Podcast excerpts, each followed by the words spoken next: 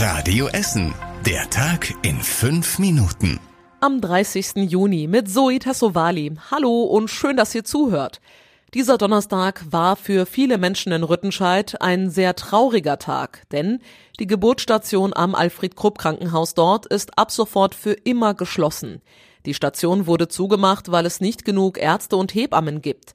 Das letzte Kind wurde dort schon vor zweieinhalb Wochen geboren. In den letzten Tagen wurden nur noch wenige Patientinnen behandelt. Die Chefärztin hilft ihnen nun bei der Suche nach einem neuen Arzt. Am Vormittag haben die übrigen Mitarbeiter der Geburtsstation eine Mahnwache gemacht.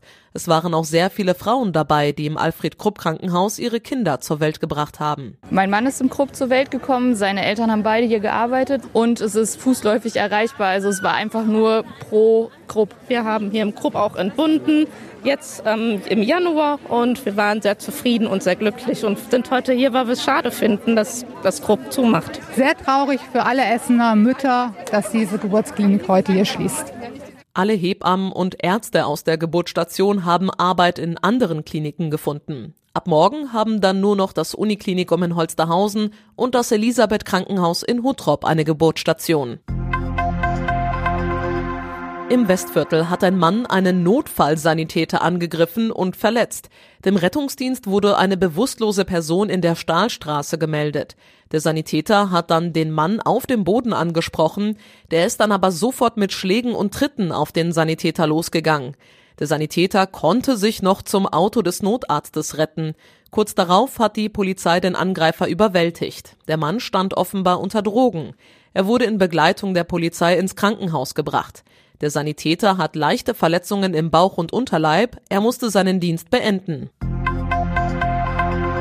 Die Polizei hat die Identität der Leiche aus Horst offiziell bestätigt. Dabei handelt es sich um den 61-jährigen Ulrich H. Der Mann aus Horst wurde lange vermisst. Vor zweieinhalb Wochen hatte dann ein Bauer eine Leiche entdeckt.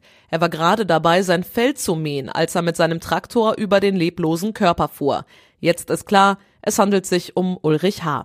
Wie der Mann gestorben ist, ist noch unklar. Die Polizei kann nur sagen, dass es keine Hinweise auf ein Gewaltverbrechen gibt.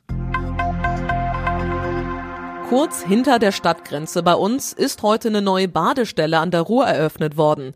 Sie ist an der Ruhrwiese in Bochum-Dahlhausen, also nur einige hundert Meter von Burg Altendorf und Horst entfernt. Die Badestelle ist 200 Meter lang und ragt 20 Meter in die Ruhr hinein. Große Bojen im Wasser und Schilde am Ufer markieren den Bereich. Nach der Badestelle bei uns am Baldeneysee ist es die erste Stelle in der Ruhr, in der man offiziell schwimmen darf. Allerdings auch nur, wenn die Wasserqualität gut ist. Dafür gibt es, wie bei uns am See, auch eine Badeampel, die das tagesaktuell anzeigt. Mehr Infos zur neuen Badestelle in der Ruhr findet ihr auf radioessen.de.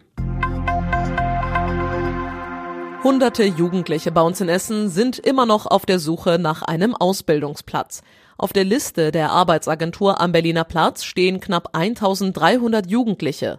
Im Gegenzug gibt es in etwa genauso viele freie Ausbildungsplätze. Wünsche und freie Plätze passen aber oft nicht zusammen. Davon abgesehen ist die Zahl der Arbeitslosen bei uns in Essen weiter gesunken. Aktuell haben knapp 29.000 Essener keinen Job.